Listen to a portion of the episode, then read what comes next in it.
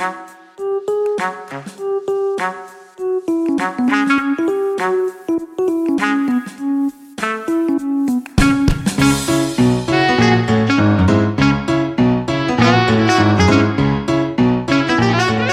¿qué tal? Bienvenidos a un nuevo episodio de Marketing o Mercadotecnia. Y como cada día me acompaña mi estimadísima amiga Betty González. ¿Cómo estás, Betty? Muy bien, José Luis, muy contenta de estar aquí en otro episodio más. ¿Y de qué vamos a hablar hoy? Pues fíjate que, que la otra vez estaba, estaba, bueno, fui a un mantenimiento de, de programado del, del auto. Ajá, ajá. Y este, y bueno, la típica, digo, me fue normal, o sea, no fue una experiencia súper memorable, lo normal, lo, lo que cabe esperar. Eh, y luego inmediatamente me pusieron la, la encuesta de satisfacción del servicio.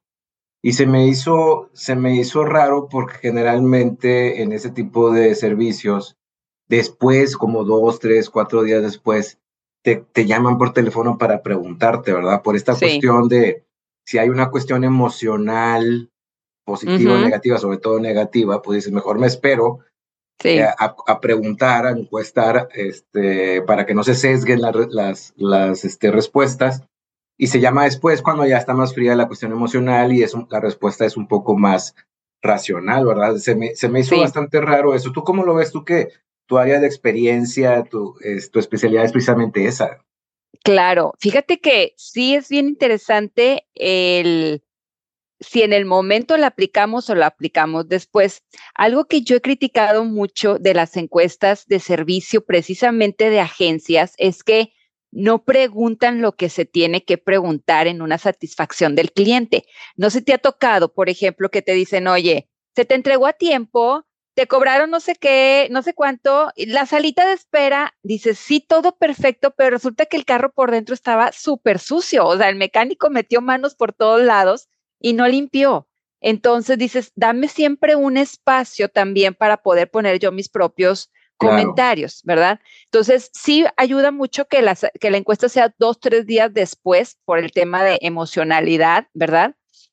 pero que mida lo que se tiene que medir, porque en una encuesta de satisfacción del cliente, la voz del cliente es sumamente importante y a veces las encuestas no están hechas correctamente como para poder escuchar. O sea, al final del día ponemos palabras en la boca del cliente que ni siquiera quiere, puede, ¿sabes? Entonces siempre hay que darle oportunidad para que él o nos aplauda o nos castigue, pero abierto, ¿verdad?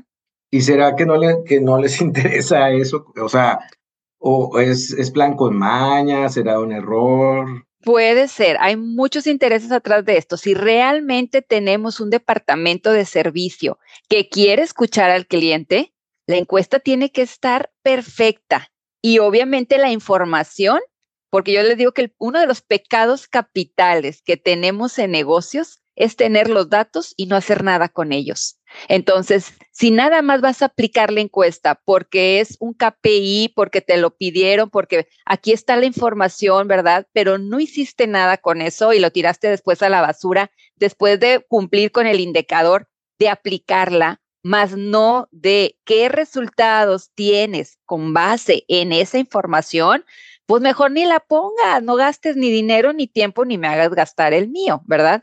Esa es la, idea. Entonces, sí es importantísimo que tenga un fin, un objetivo, el medir la satisfacción del cliente, pero que lo más allá de eso es, ¿qué vas a hacer con los resultados obtenidos con las encuestas que pusiste para satisfacción, verdad?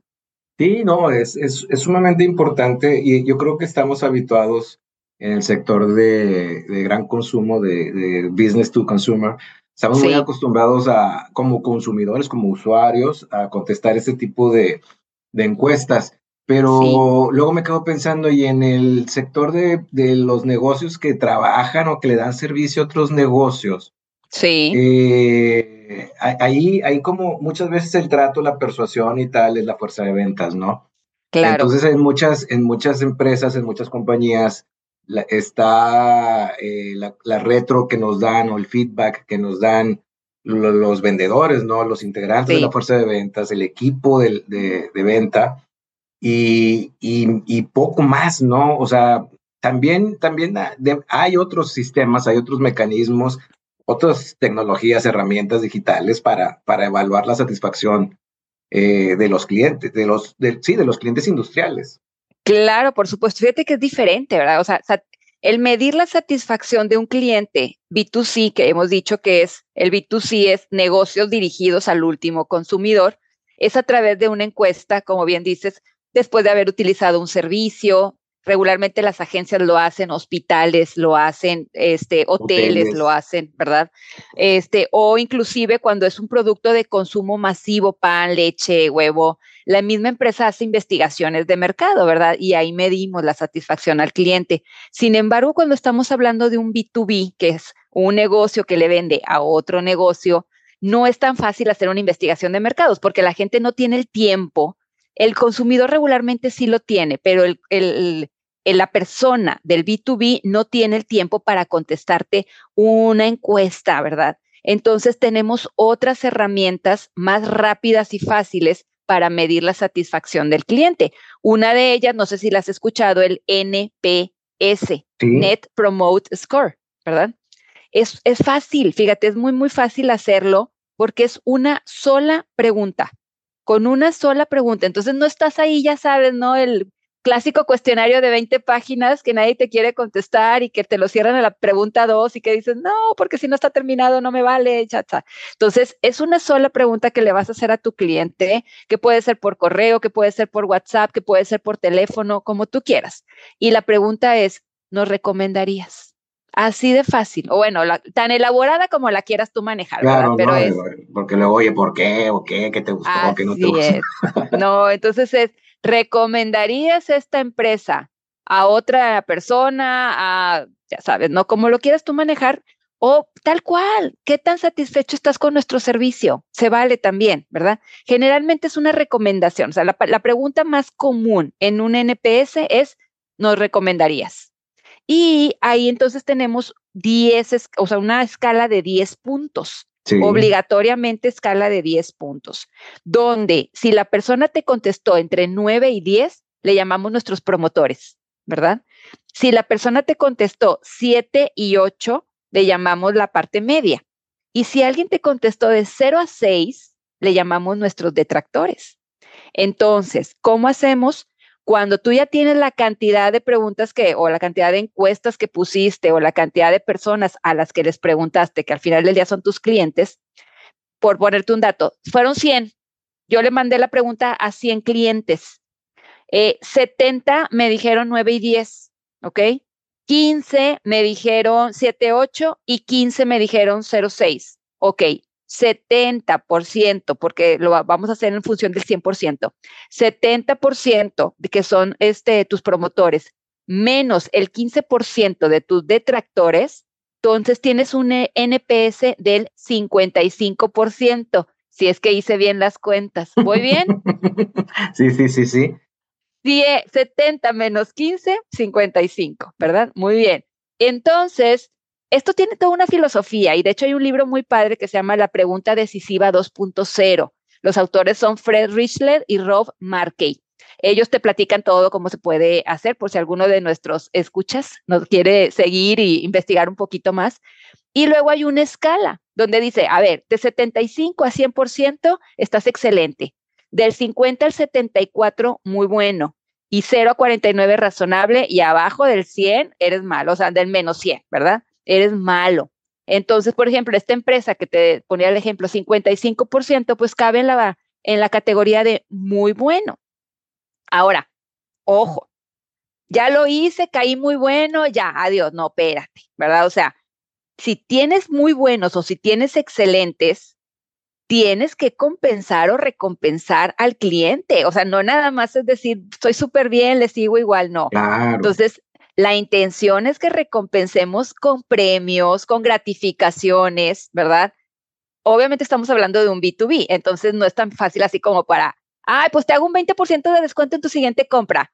No, ¿verdad? Entonces, ¿cómo le hace también el B2B para que si salió muy bien, si salió muy bueno o muy excelente, pues algunas ideas pueden ser, sí, pues obviamente un poquito de ofrecer premios, ofrecer algunos descuentos que pueden ser compensarlos vía e-marketing, ¿verdad? Pruebas de lanzamiento. Oye, por ejemplo, voy a sacar un nuevo producto, te invito a que vengas y eres mis clientes VIP, ¿verdad? Por agradecerte, pues que me hayas calificado bien, ¿verdad? O hacer un feedback público. Oye, pues ayúdame, ¿verdad? Sí, también digo, eh, dar un poco más, por ejemplo, de, producto o servicio, este, eh, ese plus, esa garantía extendida, esos premios, ¿verdad? Y obviamente aquí, para, para eh, ¿qué, recomendarías para nuestros escuchas que, que dicen, oye, a mí me interesa eso, qué herramienta hay así de fácil acceso, de libre acceso? como para poder empezar a manejar esto, un Qualtrics, una sí, fíjate, sí. o sí, Qualtrics tiene tiene como parte de sus tipos de preguntas el NPS. Pero si no tiene ninguna herramienta, José Luis, oye, la verdad es que lo puedes sacar con un Excel, o sea, simplemente es la pregunta, haces tus sumas, restas y lo sacas. Pero sí, el Qualtrics lo, lo tiene. Hay algunas otras herramientas que también ya lo pueden utilizar, que las bajas directamente de, de Internet. También es posible, ¿verdad? Entonces, no está nada difícil, es muy fácil hacerlo. Oye, ¿qué pasa si sales al revés? Si saliste de los peorcitos, si saliste malo. Bueno, también ahí lo que se recomienda es que pues, contactes a tus clientes. Ah. Cambiar de giro. que te pongas a llorar y cierres todo. no, como siempre hemos dicho, no te preocupes, ocúpate, ¿verdad? Entonces, ocúpate en buscar a los clientes y preguntarles por qué te calificaron así. O sea, sí sería importante, o sea, as soon as possible, ¿verdad? Busca y dile, oye, ¿qué pasó, verdad? O sea, ¿en qué puedo mejorar? ¿Cómo puedo hacer mejor las cosas que no hice correctamente, etcétera, ¿verdad? Esa es una. Oye, otra herramienta, ahorita que me estaba acordando del B2B, hay otra herramienta muy padre, no sé si la has escuchado, el Customer Lifetime Value. Sí, claro, es el, el, el, valor a lo largo del tiempo, el valor económico de a lo largo del tiempo de, de, un cliente, ¿no? Para la empresa, que tiene que ver con frecuencia de compra, eh, volumen, monto. Es. Sí, fíjate que muchas veces creemos que todos los clientes son iguales y no. Por ejemplo, si tú fueras dueño de un hotel y tienes un cliente que va en vacaciones y va en Navidad y a veces va con la familia y a veces va con los amigos, dependiendo de la ocasión, y te renta salón y, y te separa cenas, pero tienes otro cliente que solamente va una vez al año de vacaciones solo. No es lo mismo lo que te deja el uno que te deja el dos, ¿correcto? Entonces, este Customer Lifetime Value está muy padre porque te permite evaluar cuánto cuesta tu cliente y en base a eso, cómo satisfacerlo, ¿cierto? O qué tantos recursos dedicarle. Porque dice, oye, me estoy quedando corto, o sea, este vale un chorro y me estoy quedando corto, o al revés, este cliente vale poquito y resulta que estoy gastando demasiado dinero y pues en sumas y restas no me está dando. ¿Cómo saco el valor del cliente a lo largo del tiempo? Está bien fácil. ¿Cuánto te compra promedio el cliente multiplicado por el total de compras que te ha hecho multiplicado por el tiempo promedio que tiene contigo. Así de fácil. Y en base a eso, tú ya puedes tomar tus decisiones en cuanto a qué hago, ¿verdad? Ahora, obviamente, para, para tener esta información necesito tener un seguimiento de... Necesito saber quién me está comprando. Sí, Porque por supuesto. probablemente este, de repente estoy vendiendo y tal, y no tengo muy bien identificados quiénes me han estado comprando, en qué momento, cuánto, cómo y todo esto. Así y además necesito tener eh, lo que negocios en marketing es estas herramientas de administración de relaciones con los consumidores, el Customer Relationship Management. El CRM, claro. El CRM. correctísimo. perdón, que me permite segmentar, ¿no? ¿Cuáles son mis, mis clientes estrella? ¿Cuáles son los que le siguen? ¿Cuáles son los que le siguen? Y así. Y estar, eh, digamos que enfocando mi, mis esfuerzos de forma diferenciada a cada uno, pues para, para irlos subiendo de rango eh, y, y, también para identificar a los malos clientes. Totalmente. y a los malos clientes pues ve con competidor, ¿verdad? Adiós. Claro, alguna vez en algún otro capítulo, en otro episodio de aquí platicábamos eso, cuando lo que te cuesta satisfacer al cliente sobrepasa lo que el cliente te vale, con moñito rojo y a la competencia, regalito, vámonos, ¿verdad? O sea, así definitivamente. Pero estas herramientas son muy válidas para poder hacer exactamente lo que mencionas. Y sí, indispensable contar con una base de datos. Para empezar con el NPS, ¿a quién le pregunto? Si no sabes quiénes son tus clientes, ¿a quién abordo, verdad? Entonces, tener tu base de datos y utilizarlo tanto para el NPS o para medir cuánto cuestan tus clientes, saber si estás invirtiendo los recursos suficientes o te está faltando invertirle más, ¿verdad? Oye, una, una, una pregunta, porque eh, ahora que lo mencionábamos, me quedé pensando, ¿cómo, cómo le decimos adiós a un, a un mal cliente, pero que sigue volviendo con nosotros? Hijo, eso bien difícil. Sin vernos, sin vernos mal. Eh, porque no le vamos a dar un mal servicio a propósito para que se vaya, porque pues ahora con toda la cuestión de del internet y las redes sociales inmediatamente nos va nos va a quemar, ¿no? Sí, claro. Este, ¿Cómo, le haces? Por, ¿Habrá la cuestión, la, perdona, la cuestión millennial de sordearse, ¿verdad? Como diríamos acá en el norte de México, de ignorar y hacernos los que no, no me enteré de nada y, no te conozco. Dirían los chavos, te gosteas. Te gosteas, exactamente. Pero gostear a alguien, ¿cómo, cómo le haces? es bien complicado, sí, claro, por supuesto. Sin embargo, negocio es negocio, José Luis. Entonces, este, al final del día, si este cliente no te está dejando la suficiente rentabilidad o al lo peor, o sea, estás gastando más en él que lo que él te está dejando a ti, definitivamente no lo podemos correr así de adiós, gracias, cerré la cortinilla y no te vuelvo a atender, ¿verdad? Hay que seguir dándolo el servicio siempre y cuando no te cueste ni tiempo, ni dinero, ni esfuerzo. Entonces es darlo, o sea, con el mínimo estándar, darlo. así nada más, no esforzarte de más. O subir también, el precio. También, puede ser, ¿verdad? Para que diga, no, ya está muy caro. Hasta aquí llegué, exactamente. Pero es dar el estándar, dar el estándar, pero no salir más allá de eso. Por supuesto. Mm. Pues muy bien. Eh, pues eh, eh, creo que al menos yo he aprendido mucho en esta, en esta ocasión con este episodio, Betty. Muchas gracias. Nombre al contrario, un gusto y nos volvemos a ver en un siguiente episodio de Marketing o Mercadotecnia. Adiós. Bye.